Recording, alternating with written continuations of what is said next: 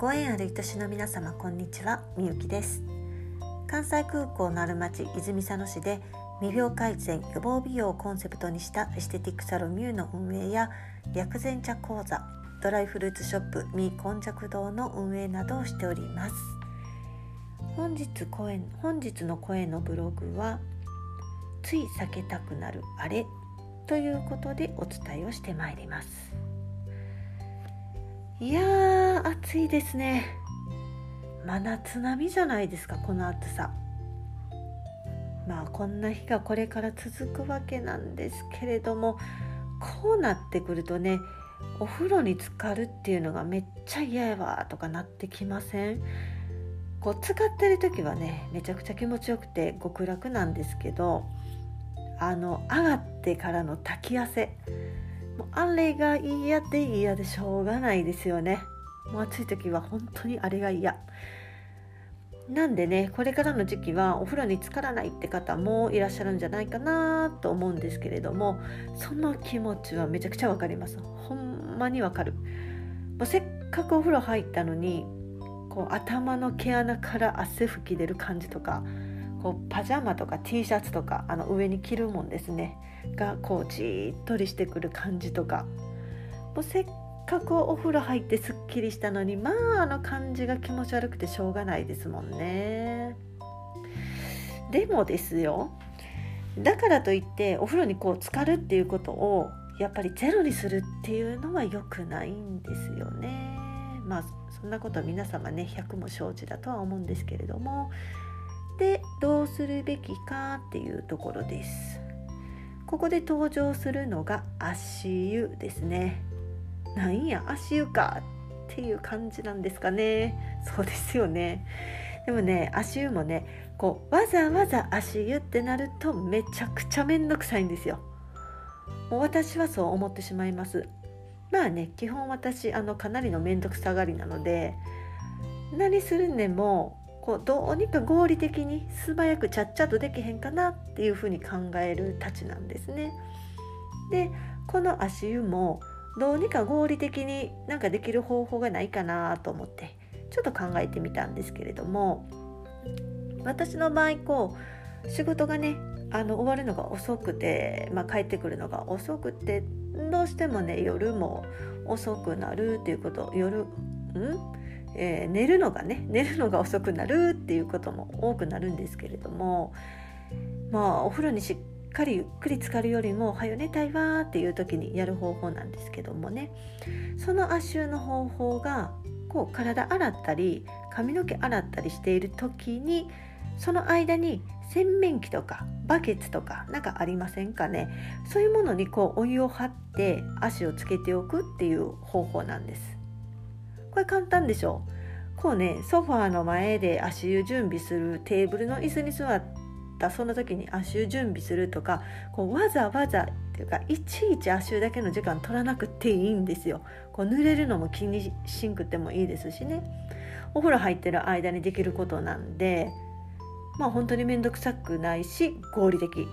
時間の有効活用っていうやつですよね。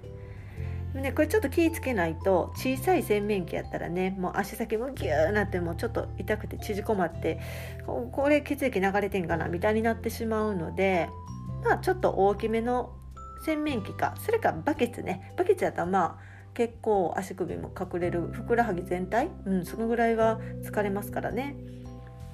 で足を洗面器とかそういうバケツにつけながら時々お湯足しながらえー、髪の毛洗って体洗って顔洗ってってしていくわけですよ。でその間に洗面器にいろいろねシャンプーやらなんやらかんやらこういろいろ入り込むんですけれどもそんなん無視無視です。もうバーッともう全体的に洗ってもう最後きれいに足を洗ったらこれねもうなんということでしょうこの BGM は劇的ビフォーアフターでお願いしますねなんということでしょうお風呂上がりの温まり方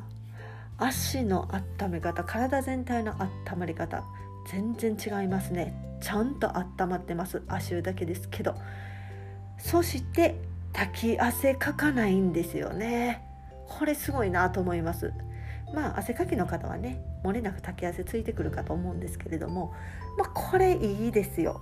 やっぱり足の足の裏違う足の湯足湯いいですよね。手足の表面積っていうのは全身の約15%って言われてるんですね。けれども手足の表面積じゃなくて今度血液量ってなると全身の50%を占めるわけですよ。それはまあそこ50%半分温めるわけですからね。それ温まりますわ。でこの方法だったら例えば一人暮らしでお湯ためるのもったいないねんとか追いだけ機能ついてへんから無理やねんとかそういう方にも温まっていただけるのでとってもおすすめです。でね、まあ、あの私の娘、えー、下の娘が今韓国に住んでるんですけれども韓国ってこうお風呂とトイレが一緒になってるもう湯船なんかないですよねお風呂とトイレが一緒シャワーだけっていう感じの作りの、えー、ところが多いんですね。でそんな設備なんですけど皆様ご存知の通り冬はめちゃくちゃ寒い場所です。氷点下の日なんてザラですよね。であのオンドルっていう床暖房があの標準装備されてるんですけれども、まあ、娘の場合ね日本にいてる時に毎日湯船に浸かる環境で育ってるわけですからやっぱりオンドルだけでは体が芯から温まらへんっていう感じがするみたいなんですね。ずっと冷えてる感じがしてたそうです。で狭いユニットバスなんでね立ちっぱなしのシャワーですわね。でまあそんな環境なんですけど立ったままでもええから足元洗面器にお湯入れてでそこに足突っ込んでそれでシャワーをしろと、えー、そういう指令を下したわけです。でそしたらね速攻娘から連絡ありましたね。温め方全然ちゃうわって言ってね。でまああの寒くて寝つきも悪かったそうなんですけれども、まあ、ぐっすり寝れるよと寝れたわという報告がありました。でやっぱり足湯ってねかなり効果あんねんなっていうのをこれで分かったんですけれどもちょっとねここで立ちながら足湯をする時まあしようかなって思ってくださった方がいらっしゃったなら注意事項があります。まずね、えー、洗面器滑ります。下にねちょっと滑り止めみたいななんかがあるといいですね。ちょっと滑りやすいですね。あとね目つぶって立って、えー、洗面器に足入れてるとえー、平行感覚なくなります。なんかフラッてする感じするんでそれはちょっと気をつけてくださいね。もうあのこけたりして危ないんでね。でまああのこれからの時期ねお風呂上がりに汗をかくのが嫌な時とか湯船につれ疲れないっていう時なんかがあれば是非おすすめの方法ですのでやってみてください。でそういう方以外でも、えー、夏場は暑さでこう心臓に負担がかかってることも多いので暑さに弱い方とかあとは心臓疾患をお持ちの方血圧の高い方あとは不整脈ある方なんかにも普段の入浴方法としてはおすすめです。まあねでも本来であればおすすめは足湯っていうより本来は本当に毎日お風呂に使ってもらうこともう疲れの取れ方が全然違いますのでね